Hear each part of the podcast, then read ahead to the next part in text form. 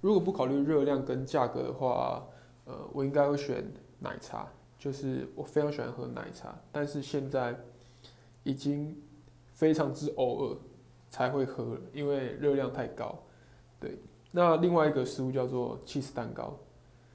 ，，cheese 蛋糕也是也也是有奶的成分，就是我对有奶成分的东西是非常之热爱，尤其那种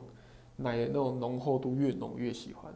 所以这两个是我超级爱的东西，但是。像奶茶热量太高，然后起司蛋糕是热量高，价格低，所以那价格高，所以一直要压压制住这两个东西的那种欲望，对，所以我觉得如果可以不用考虑这些东西的话，我觉得每天应该会暴食。